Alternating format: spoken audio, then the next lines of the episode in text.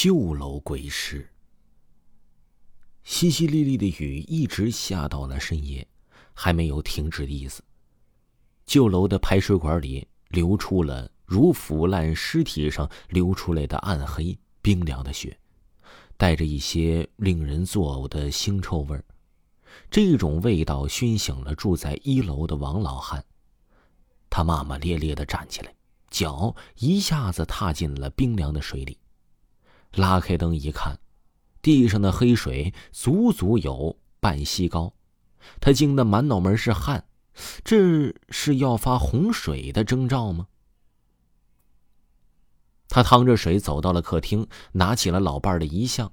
这个家呢，唯一让他值得带走的呢，就是老伴的遗像。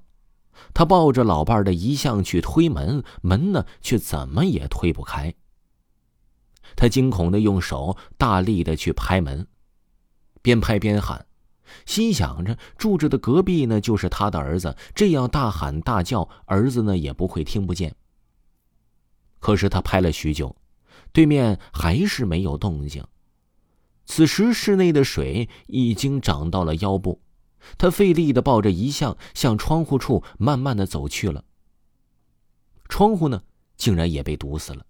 他甚至看见漆黑的外面有一个人影猫着腰跑了，他便一屁股坐在了地上，等着水慢慢的淹没了他的头顶。他呢，却一动也不动。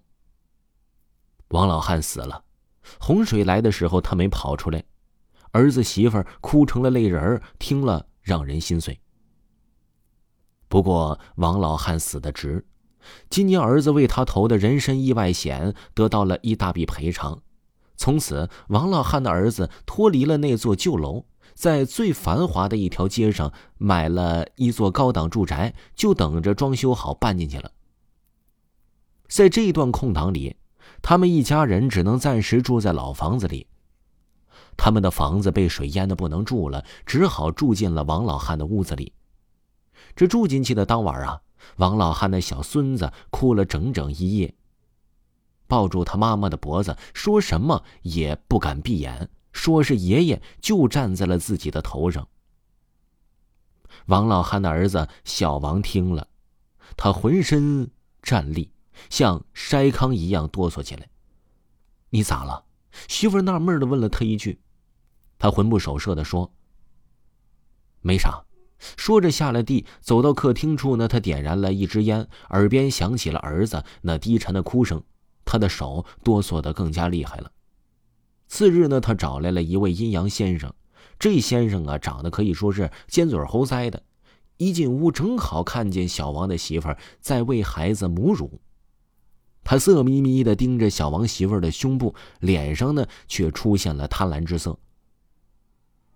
小王媳妇被他那双死鱼眼睛盯得那是浑身不舒服，他连忙抱起孩子，拉好了衣服。孩子没吃饱，哇哇的哭了起来。小王不耐烦的说：“你抱孩子先出去，好让先生进宅。”媳妇一脸不悦的走了。阴阳先生马上开始了工作，他抓着五色米，随意的向屋子处各处摔打，嘴里呢还念念有词。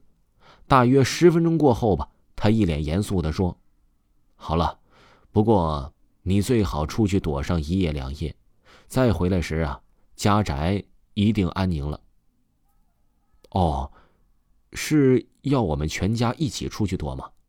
小王一脸虔诚的问道。“不，你自己去就好了，孩子和妇人无碍的。”之后，阴阳先生呢又细细的说了他应该躲出去的时辰和回来的时候。小王听后连连点头，然后呢，付给了阴阳先生五张红色大钞。这阴阳先生拿着钱走到门口时，正好撞见了抱着孩子的小王媳妇儿。他伸出手，似乎想要逗逗孩子，可是手却不经意间碰到小王媳妇儿的乳房。小王媳妇儿怒视他一眼，他笑着走掉了。当晚，小王媳妇儿趁着天没黑就躲了出去了。留下了他媳妇带着个孩子，临走前呢，在卧室里点燃了阴阳先生让点的香。小王媳妇呢就抱着儿子哄了几下，儿子竟然很快的睡着了。他也累了，搂着呢还躺在了床上，不久就迷迷糊糊的睡着了。睡到半夜，他突然被一个怪声惊醒，他隐约中似乎看见了自己的公公。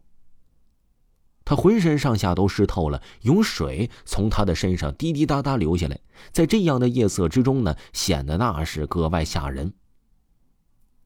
他的声音闷闷的，像是从腹腔里发出来的，说什么呢？他一句也没有听清，只看见公公的意思是让他打电话。他拿起了电话，顺手拉了楞，刹那之间他惊呆了，他看见阴阳先生直挺挺的躺在了那里。她哆哆嗦嗦的拿起了手机，给老公打了电话，之后呢又报了警。警察赶到之后，老公还没回来，她抱着孩子被警察问得哑口无言，因为她不知道这阴阳先生是怎么进的屋，也不知道他怎么会晕在他家的屋地上。医生说，这阴阳先生啊是被吓晕的，并没有外伤。正说着，这阴阳先生突然睁大了眼睛，恐怖的大叫：“别过来，别过来！我再也不敢了，求你饶了我吧！”然后呢，他突然又扇了一下自己的嘴巴，一边扇一边说：“我他妈不是人，我不该动那邪念呢！想要强奸这家的媳妇儿，我不是人！”眼看着他把自己的嘴扇的那是鲜血淋漓，警察和小王的媳妇儿也听明白了，小王的媳妇儿是最明白的。都是公公在帮着自己。回头啊，小王媳妇儿看见公公的事儿啊，和小王就说了。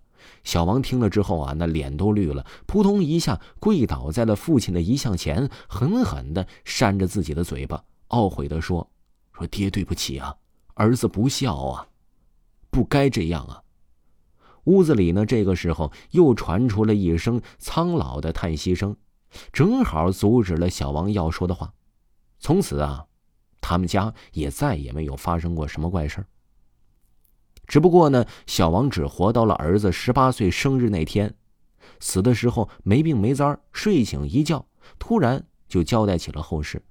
他说：“我爹来接我了，告诉儿子以后要孝敬父母，别像他一样啊。”听众朋友，本集呢就为您播讲完毕了。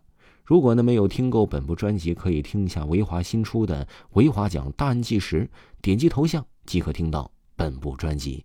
喜欢的朋友可以去听一下。